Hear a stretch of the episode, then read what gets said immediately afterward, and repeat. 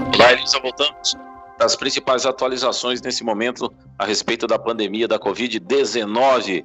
Continuamos aqui no nosso esquema home office e eu tô com a Thaisa Maluf do outro lado. Olá, Thaisa, vamos Opa! lá? Olá, tudo bem, gente? Bom dia. Boa tarde já, quase, né? Cinco minutinhos quase. aí, faltando para o meio-dia. É, bom, gente, a gente já teve aqui juntos no Café com Blink hoje de manhã, a gente falou um pouquinho sobre os números, né? Inclusive de Mato Grosso do Sul, Sami. Posso começar então atualizando os dados? Bora, vamos começar com esses dados aqui do Mato Grosso do Sul.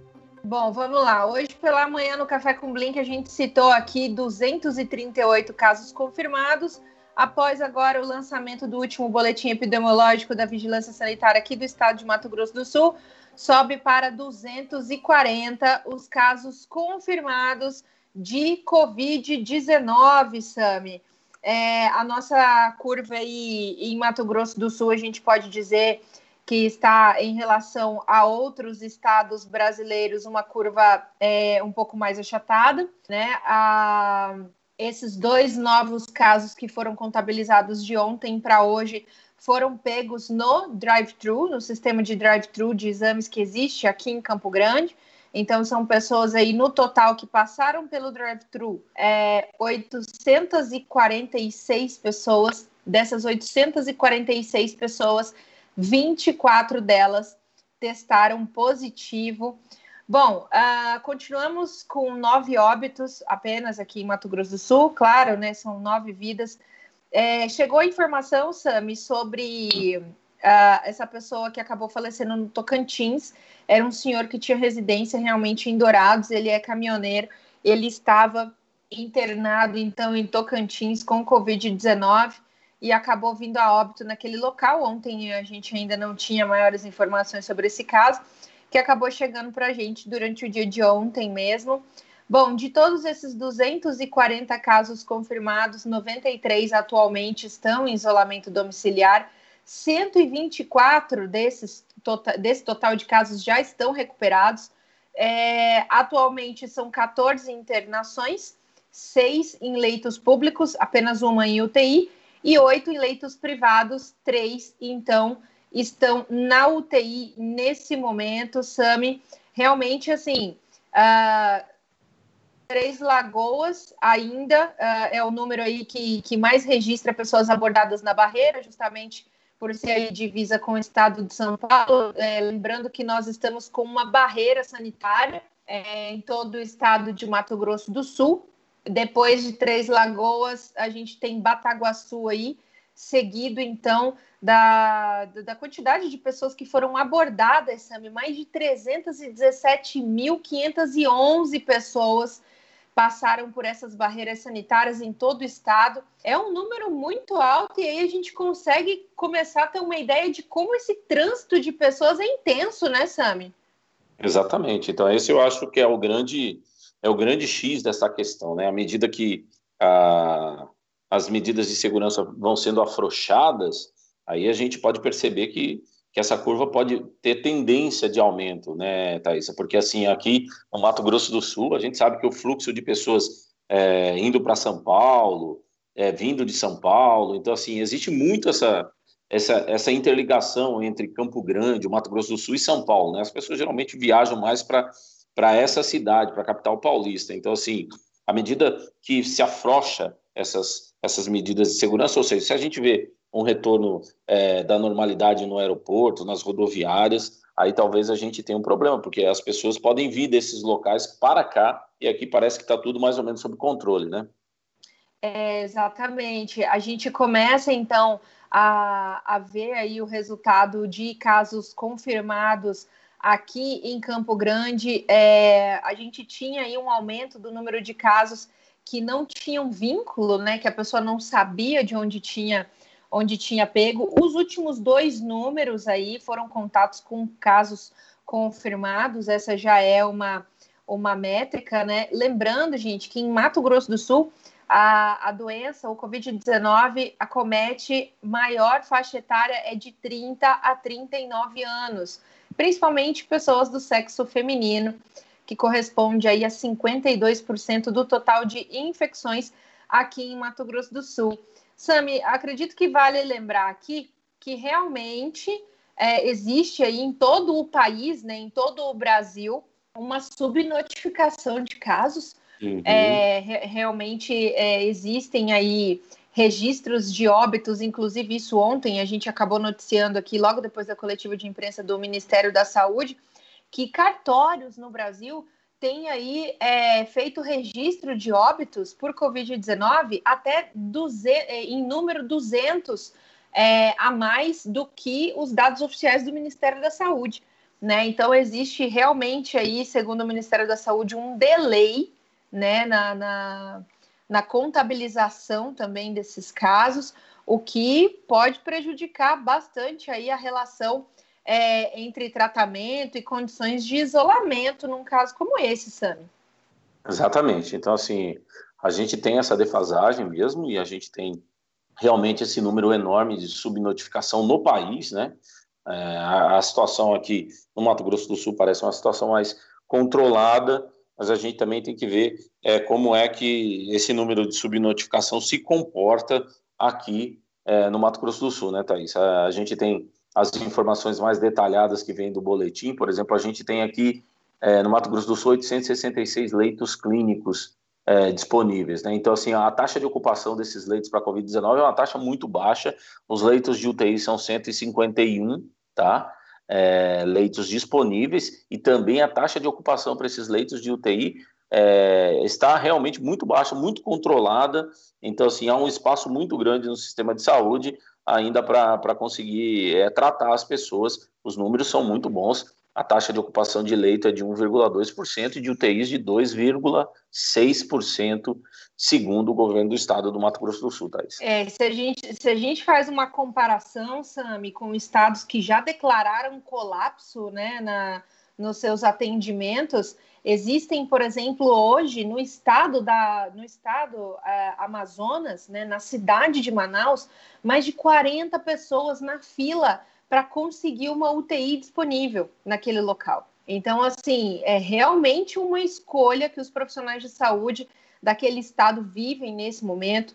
É, isso segundo informações colhidas, inclusive pelo, pelo El País, é, dizem uhum. aí que realmente a, o estado né, a, da, da, a, da Amazo do, do Amazonas já vinha sofrendo um sucateamento muito grande é, desde, enfim, de dois, três anos atrás, com atraso de salários de profissionais, o que ocorreu aí uma, uma grande debandagem de, de, de médicos e profissionais da saúde, e que agora a população perece muito. É, nesse momento aí, é, foram entregues containers frigoríficos, Sami, para poder fazer o armazenamento de corpos em Manaus. Infelizmente, é uma realidade muito chocante no norte do país. Né? A gente já é, a gente sempre soube já, é, é claro, é, das condições como um todo que o norte do, do, do, país sempre, sempre viveu, até por conta do isolamento geográfico, por conta das, das condições é, é, de matas né? e, e da selva, da, da Amazônia como um todo. Mas realmente o Covid-19 chegou para desestabilizar todo o sistema de saúde e, assim, acabou ceifando a vida de muitos amazonenses, Sami. Infelizmente, Exatamente. é uma triste notícia.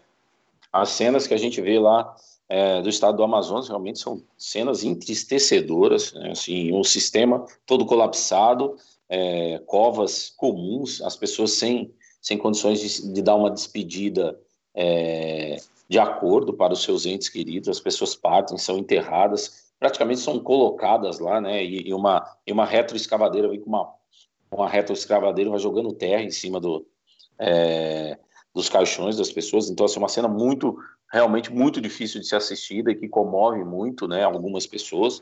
Então, é, é para a gente pensar mesmo a respeito de como a gente está controlando a pandemia aqui, porque ela pode estar, tá, mesmo que a gente dê esses números bons, né, Thaisa? É, Sim. O que a gente tem acompanhado historicamente é que é, a subida é, de casos graves, ela, é, ela é, é, ela é feita de uma forma muito rápida quando não ela há, é muito rápida. É, muito rápida quando a gente não obedece à questão do isolamento social que as autoridades sanitárias, as autoridades médicas estão dizendo, né? Então a medida é.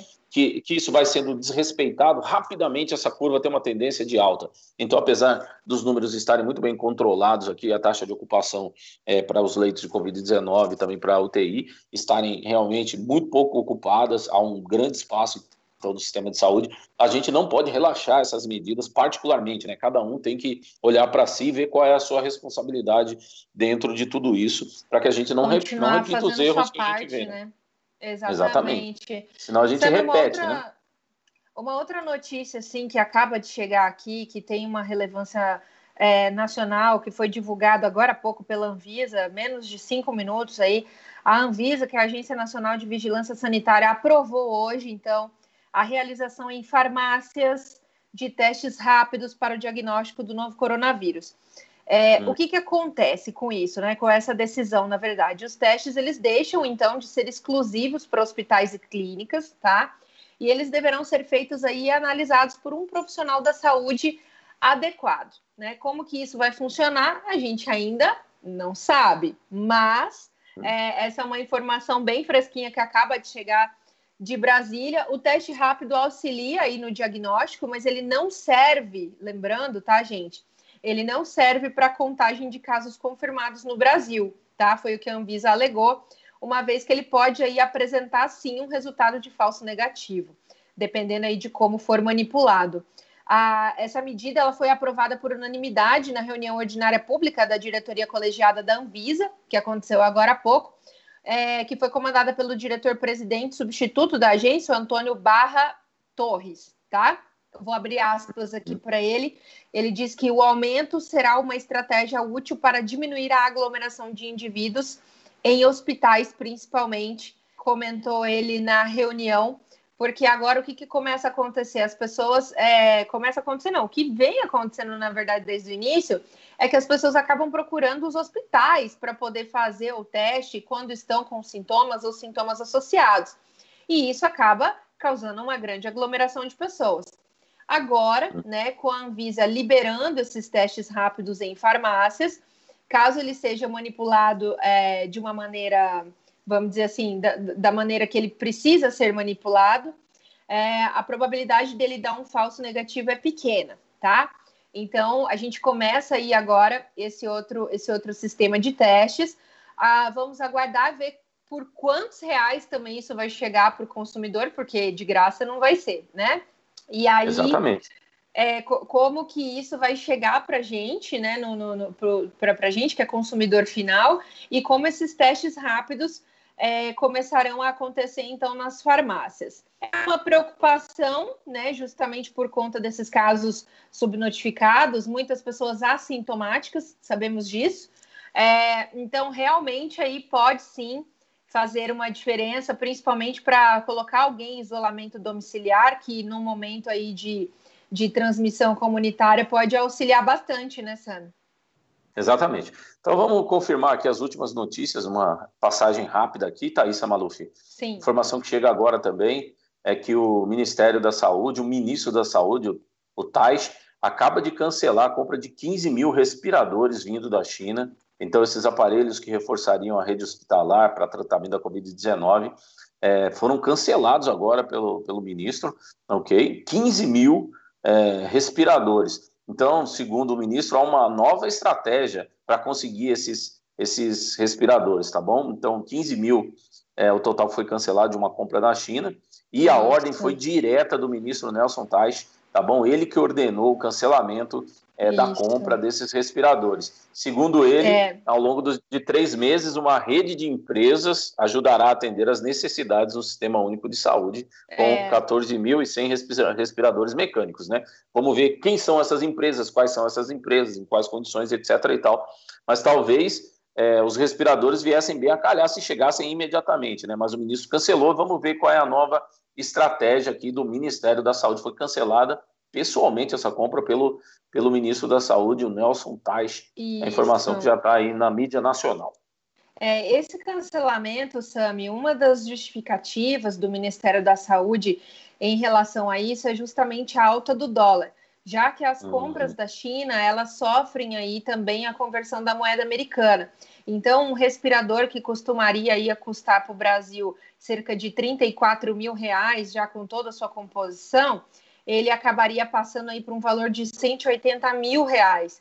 Né? Então, uhum. o Ministério da Saúde avaliou que esse não seria o momento de, de fazer uma, uma conversão com um valor tão alto nesse momento.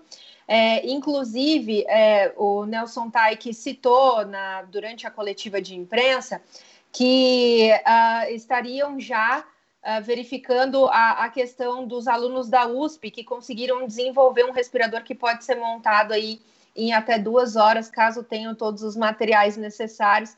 E também citou a questão das empresas que forneceriam para o Ministério da Saúde cerca de, num primeiro momento, ele tinha dito o número de 400 respiradores numa, de uma maneira mais emergencial e que depois é, a indústria nacional terminaria aí de suprir é, essa outra demanda aí de compra de cerca de 15 mil respiradores, o que realmente, assim, para uma conversão num momento como esse para o dólar para a gente, né, realmente fica um pouco complicado o dólar operando aí nesse momento a R$ 5,50, né?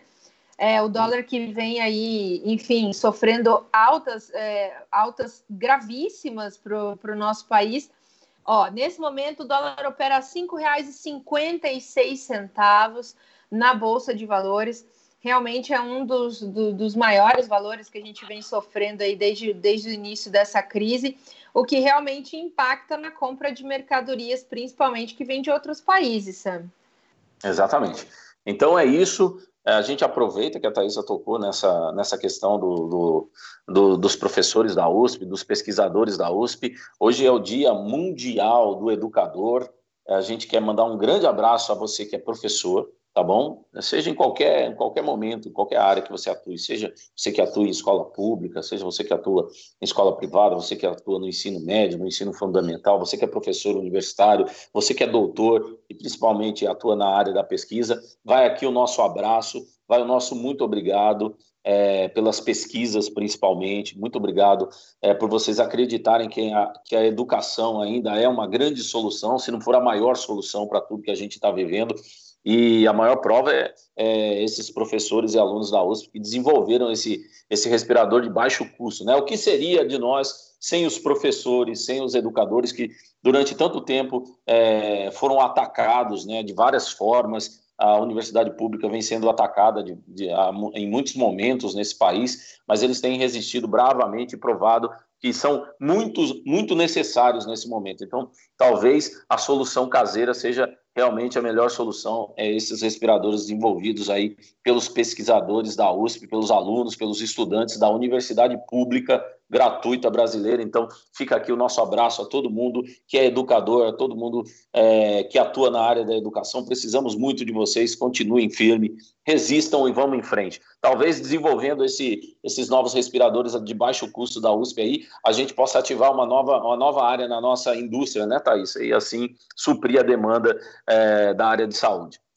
É verdade. A gente vai aí cada vez mais despertando talentos e isso só é possível graças a um professor que com muita coragem e que muitas vezes só com um giz na mão faz diferença na vida de milhares de pessoas todos os dias. Eu agradeço Exatamente. muito a todos os mestres que eu tive e que se não fossem eles, a começar pela minha mãe, minha mãe que é professora, e se não fosse se não fosse cada um deles, com certeza eu não estaria aqui onde eu estou hoje fazendo meu trabalho. Muito obrigada. Exatamente. Eu também quero agradecer muito a todos os professores que passaram pela minha vida, alguns muito marcantes, principalmente é, quando eu estava no ensino médio. Muito obrigado mesmo, porque a minha formação toda vem daí. Se não fosse os professores, realmente eu não teria condição de ter uma visão mais ampliada, mais alargada do mundo e poder tomar as minhas próprias é, posições de forma autônoma. Muito obrigado a todos vocês, educadores. Fica aqui o nosso abraço pelo Dia Mundial do Educador. Voltamos daqui a pouco, logo mais, né, Thaisa, para a atualização dos números no Brasil. Obrigado por esse momento, Thaisa. Obrigado, Elisa. Obrigada, obrigada, gente. Até mais.